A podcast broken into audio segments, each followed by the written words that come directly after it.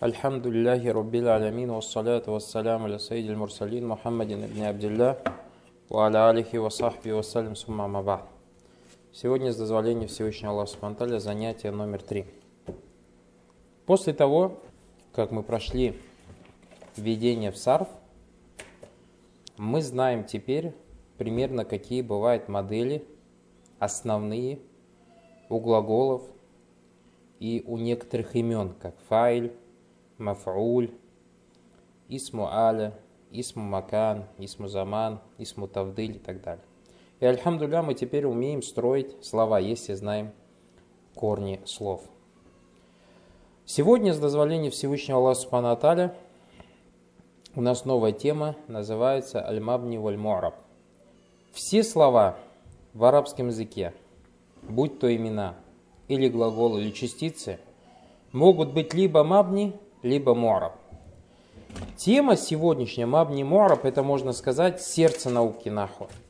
Если человек ее понимает, то он понимает все наху. Если человек его не понимает, то ему надо постараться его понять. Мы видим на таблице, то есть вот давайте нарисуем таблицу, аль-калима делится у нас на что? На исм, на фель и харф. Исм и фель харф, как мы сказали, либо мабни, либо мора. Так, что такое аль-мораб? Аль-мораб ма тагайра ахируху бихасаби аль-авамили ад-дахиляти али. Мораб – это такое слово. Значит, мораб – это что у нас? Слово, которое меняет свое окончание в зависимости от его положения в предложении. Значит, мораб – это слово, которое меняет свое окончание в зависимости от его положения в предложении. Например, слово «Мухаммад» в следующих предложениях. Мухаммадун Расулюллах. Вот здесь Мухаммад в первом предложении закончилось на что? На ун. Во втором предложении Ашхаду анна Мухаммадан Расулюллах. Видите? Там было Мухаммадун, здесь уже что у нас? Мухаммадан. То есть я свидетельствую о том, что Мухаммад посланник Аллаха. Третье предложение. Аллахумма салли аля Мухаммадин. Тут уже заканчивается на что? На ин. Вот слово Мухаммад, видите? В первом предложении заканчивался на ун, во втором заканчивается на ан, в третьем заканчивается на ин. Вот это и есть мораб. То есть слово Мухаммад является морабом. Почему? Потому что оно меняет свое окончание в зависимости от его положения в предложении. Что значит от его положения в предложении? То есть имеется в виду, что есть какие-то факторы. Либо эти факторы явные, то есть их видно, они написаны, либо эти факторы подразумеваемые. Давайте немножко забежим вперед. Мухаммадун Расулюллах. Вот в предложении Мухаммадун Расулюллах Мухаммад является мубтада. И Мухаммад является мубтада. Так условно можно перевести как подлежащее. А подлежащее в арабском языке мубтада всегда имеет падеж раф. Всегда имеет падеж какой? Раф. Всегда имеет падеж раф. Помните, мы немножко говорили о падеже, когда разбирали признаки имен. И говорили, что из признаков имен, что он имеет какой падеж? Падеж джар. И вот у нас есть тоже падеж, который называется падеж раф. А падеж раф в своей основе это то, что заканчивается на дамму. И поэтому Мухаммадун Почему Мухаммадун закончился на даму? Потому что Мухаммад является мубтада, подлежащим. А подлежащее всегда стоит в положении рав. Подлежащее всегда стоит в падеже рав, а рав заканчивается на дам. В слове «Ашхаду анна Мухаммадан Расулюллах». То есть в первом э, предложении у нас был какой фактор? Фактор, то есть не явный, в смысле не было какого-то слова-то, которое бы действовал Мухаммада. Однако здесь Э, было что? Само положение. То есть от того, что Мухаммад подлежащее, поэтому он стоит в положении рав, поэтому имеет окончание даму Мухаммаду. Во втором же предложении Ашхаду Анна Мухаммадан здесь явный фактор. А это что? Частица Анна. Запомните, после частицы Анна имена будут стоять в падеже Насб. А падеж Насб это то, что в своей основе заканчивается на фатху. И поэтому говорим Ашхаду Анна Мухаммадан Расулюллах. Видели, да? То есть здесь какой фактор на Мухаммада подействовал? Анна. В словах Аллахума салли аля Мухаммадин. Почему здесь Мухаммадин заканчивается на кесру? Потому что здесь есть фактор, а это харфуджар. Харфуджар, то есть частица, которая ставит после себя имя в падеж джар. А падеж джар в своей основе имеет окончание кесру. То есть видите здесь какие факторы? В первом предложении фактор то, что Мухаммад является муптада, поэтому оно будет Мухаммадун. Во втором ашхаду анна Мухаммадан, что заставило нас произнести слово, это фактор наличия частицы Анна. В третьем предложении, что нас заставило сказать Мухаммадин, а это наличие частицы харф джар. Мы сказали Мухаммадин. Вот это и есть мораб. То есть мораб это слово, которое меняет свое окончание в зависимости от ее положения в предложении. Что же касается аль-мабни, то есть следующий 18 пункт. Ма лязима ахируху халятан вахидатан фи айи таркибинкан. Аль-мабни это такое слово, которое не меняет свое окончание независимо от его положения в предложении, независимо от наличия факторов предложения. То есть никакой фактор не меняет, не действует на это слово. То есть оно как имело окончание определенное, так оно всегда и будет. Например, слово «ма». В предложениях «ма хава». Например, у предложение какое? «Ма хава». Что это? Что это? Вот «ма газа», «ма» здесь тоже подлежащее. А мы сказали, подлежащее всегда стоит в положении рав, правильно? А положение рав в своей основе должно заканчиваться на дамму. Но в ма на дамму уже не заканчивается, заканчивается на что? На сукун. Получается, фактор того, что ма является э, подлежащим, никак на ма не подействовало. Допустим, второе предложение. Мимма тахав. Мимма тахав на самом деле как пишется? Мин ма. Мин ма. Но вот мин отдельно и ма можно поставить вместе. В этом предложении ма стоит после харфу джар. Вот как мы говорили, Аллаху салли аля Мухаммадин. Вот мин подобно частице аля. Частице аля. Мы сказали частица аля, точно так же как частица мин, это называется харфу джар. Это те частицы, которые ставят после себя имена в падеж джар. А падеж джар в своей основе заканчивается на кесу. Но мы видим здесь ма, как на сукун заканчивалось, так и осталось. Правильно же? Третье. Ю'джибуни ма ю'джибук. Ю'джибуни ма ю'джибук. В этом предложении ма является маф'улюм би. Маф'улюм би, то есть то, на что падает действие. То, на что падает действие. Мы говорили об этом в сарфе, что такое маф'улюм би. И вот маф'улюм би в арабском языке всегда стоит в падеже насб. В падеже насб. А падеж насб это то, что в своей основе заканчивается на фат. Но здесь опять ма заканчивается на сукун. Поэтому из всех этих трех предложений мы видим, что слово «ма» «ма» является чем? Является аль-мабни. Почему? Потому что оно не меняет свое окончание независимо от его предлож... положения в предложении. То есть никакой фактор на него не влияет. Никакой фактор на него не влияет. Понятна разница между аль-мабни и муараб? Теперь смотрите, 19 правило. Сейчас мы еще вернемся к муараб и мабни. И араб. Там было какое слово? Аль-муараб. А здесь слово аль-иараб. إعراب تغير أواخر الكلمات لاختلاف العوامل داخلة عليه. Аль-Араб – это изменение окончания слова в результате изменения его положения или роли в предложении. Аль-Араб – это изменение окончания слова в результате изменения его положения или роли в предложении, то есть или же действия фактора какого-то на предложение. То есть, получается, аль-му'раб – это само слово, которое меняет свое окончание, правильно? А аль-иараб – это что? Сам процесс, при котором меняется. Вот когда мы говорим слово Мухаммад, Расулюллах, Мухаммадун, Расулюллах, Ашхаду анна Мухаммадан, Расулюллах, Аллахума салли аля Мухаммадин. Говорит слово Мухаммад является чем у нас? Му'рабом. Почему? Потому что меняет свое окончание. А вот этот сам процесс, при котором мы меняли окончание слова Мухаммада, после слова Мухаммада, вот этот сам процесс называется как аль-иараб. И вот тут у вас дальше написано «Ва аляматуху алясли арба». И араб 4 имеет 4 основных признака. Имеет 4 основных признака. Падеж рав, падеж насб, падеж джар и падеж джазм. Джазм, усеченная форма глагола. Понятно, да? Например, слово Мухаммадун заканчивается на что? На дамму, правильно? На дамму. Мухаммадун. И вот дамма является основным признаком падежа раф. Мухаммадан заканчивается на фатху, а фатха является основным признаком падежа насб. Мухаммадин заканчивается на кесру, и кесра является основным признаком падежа джар.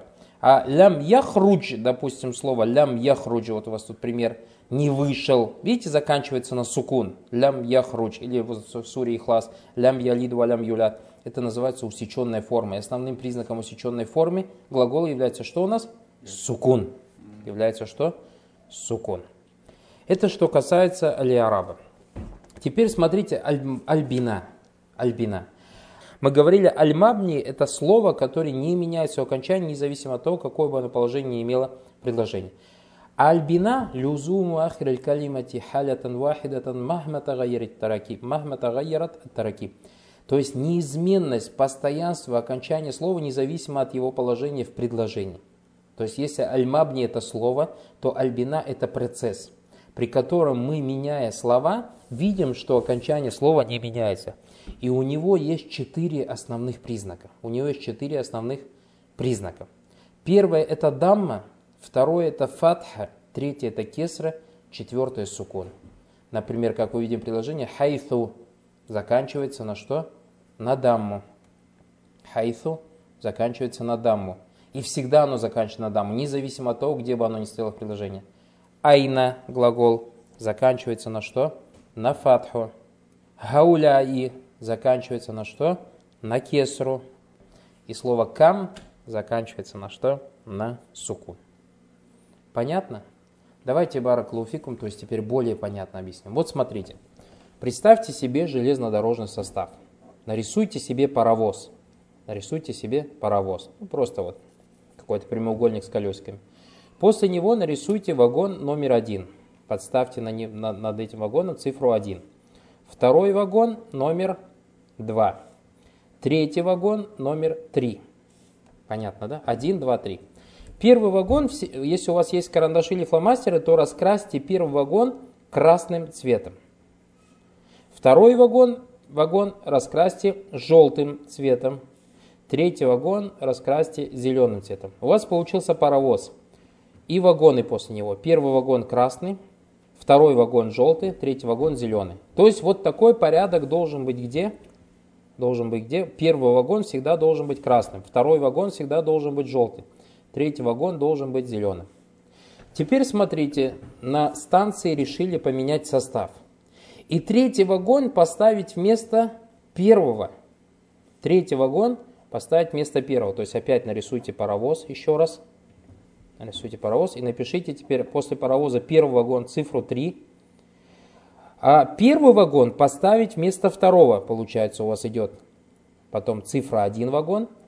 И вместо третьего вагона поставить второй вагон. Правильно? У вас как получилось третий, первый, второй вагон. Правильно? Вот когда мы третий вагон переставили на место красного, а у нас третий каким цветом был? Зеленым. Нам пришлось теперь зеленый вагон перекрасить в какой? В красный. Вот поэтому у нас третий вагон под номером 3 стал каким? Красным. Вагон номер один, который был красным, пришлось перекрасить теперь в желтым, потому что по порядку должно быть так, что тот, кто идет после красного, должен быть желтым. А вагон номер два нам пришлось перекрасить в какой? В зеленый. А он до этого был каким? Желтым. Вот у вас на рисунке видите, да, два паровозика.